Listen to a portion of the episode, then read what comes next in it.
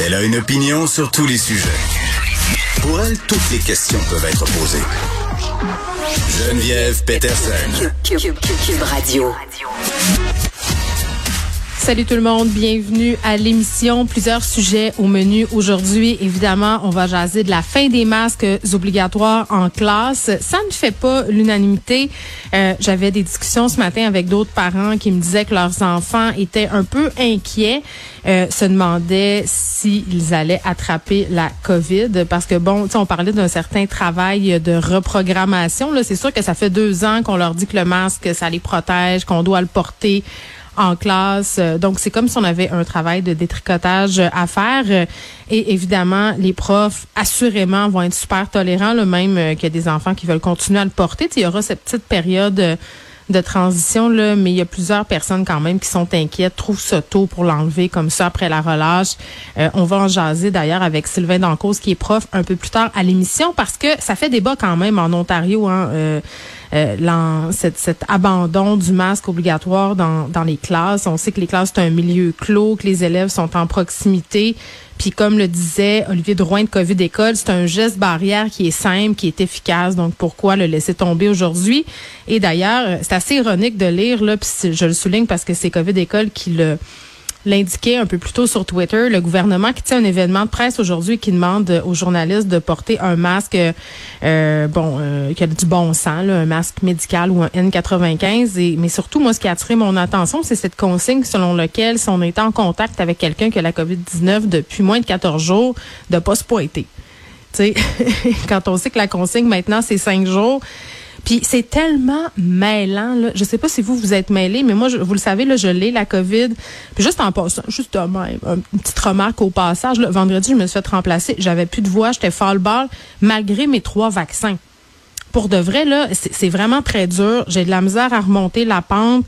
Euh, je suis excessivement fatiguée, donc j'essaie de me mettre à la place des personnes qui sont pas adéquatement vaccinées ou qui sont pas vaccinées, qui attrapent ça euh, ça doit être vraiment épouvantable. Euh, c'est pas une petite grippe là. en tout cas moi, en ce qui me concerne, je sais qu'il y a des gens pour qui ils passent à travers de ça, puis c'est facile. Mais moi, date, je trouve ça assez rochant. Encore chez nous. Euh, J'étais encore chez nous et euh, bon, je disais c'est mêlant la règle du cinq jours parce que là sur le site du gouvernement c'est cinq jours à partir des symptômes ou du test positif, mais en même temps tant que ton test est positif, tu es contagieux. Euh, petite pensée pour les parents séparés. Nous c'est ça qu'on vit en ce moment là, puis pour vrai, ping pong, ping pong, ping pong, ping pong, tu peux jouer à balle bien longtemps.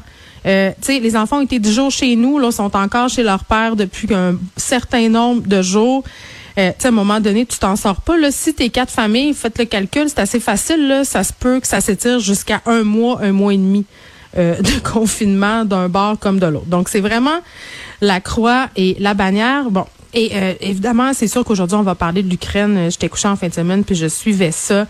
Euh, peut-être juste faire un petit tour de ce qu'on sait euh, sur ce qui se passe aujourd'hui, les pourparlers russo-ukrainiens qui étaient prévus cet après-midi, qui étaient consacrés aux couloirs humanitaires, semblent avoir euh, des petits progrès. À ce niveau-là. Là, évidemment, on va y revenir un peu plus tard à l'émission. Euh, et là, Emmanuel Macron s'est encore une fois entretenu avec Vladimir Poutine, euh, qui a réitéré sa détermination à atteindre ses objectifs, soit par la négociation par ailleurs, ou soit par la guerre. Donc, c'est un ou l'autre. Euh, Justin Trudeau qui est parti en Europe, qui va sanctionner 10 complices, selon lui, de l'invasion russe en Ukraine. des manifestants russes qui ont été arrêtés là, pour justement avoir montré leur désaccord par rapport à tout ce qui se passe. Et je le disais, j'ai passé la fin de semaine à regarder des images euh, sur les médias sociaux. Et c'est un truc dont j'avais vraiment envie de parler, là, euh, ce que ça nous fait de voir des images comme ça. Euh, puis je, sais que c'est pas nous qui vivons la guerre, puis je le sais qu'on est très très bien chez nous, calés dans nos sofas. mais c'est normal, puis c'est légitime d'être troublé, d'être choqué, d'être triste euh, par les images qui circulent. je fais référence entre autres à cette photo absolument épouvantable que j'aimerais dévoir en bon québécois là, qui a été publiée par le New York Times. Euh, une mère, deux enfants abattus. Euh, ils s'en allaient, ils essayaient de s'enfuir avec leurs petites valises et là on les voit par terre. Euh, c'est absolument épouvantable. En même temps, ça te le met d'en face. Là. Tu te dis bon ben c'est ça qui se passe pour vrai, c'est pas un mensonge, c'est pas de la manipulation. Euh, j'ai vu aussi des journalistes qui se sont fait tirer dessus à un checkpoint. Donc, on voit toutes sortes d'affaires. Euh, puis, tu sais, je comprends que c'est nécessaire de les voir, ces images-là, dans une certaine mesure, mais je pense que c'est important de s'en protéger aussi, là.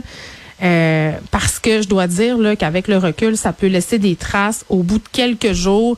Euh, tu sais, tu y repenses, tu y repenses, euh, puis ça peut même donner lieu. Puis ça, c'est pas moi qui le dis, ce sont des scientifiques à un choc post-traumatique. je faisais référence un peu plus tôt avec Benoît à un article que je l'ai lu dans le Soleil justement sur cette question-là, un article qui a été écrit par Léa Martin, c'est une chronique en fait, faisait référence à une conférence là, qui a été donnée par Pam Ramsden, c'est une chercheuse britannique et euh, bon, elle disait des gens qui ont regardé des images euh, sur le 11 septembre, des tueries dans les écoles, des attentats, suicides, et vraiment là, qui ont des symptômes similaires aux gens qui souffrent d'un symptôme post-traumatique. Donc, j'ai envie de dire, faites attention à vous.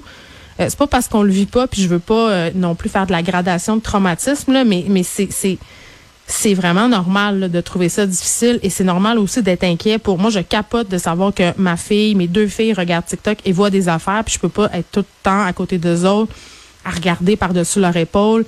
Mais je pense que c'est important de faire des petits retours parce que comme je le disais avec Benoît les médias traditionnels oui montrent des images là, la, preuve c'est que l'image de la mère c'est une image du New York Times euh, mais, mais ils sont quand même relativement édités, ces, ces images-là. Et c'est pas la même chose que de voir une photo que de voir une vidéo en action.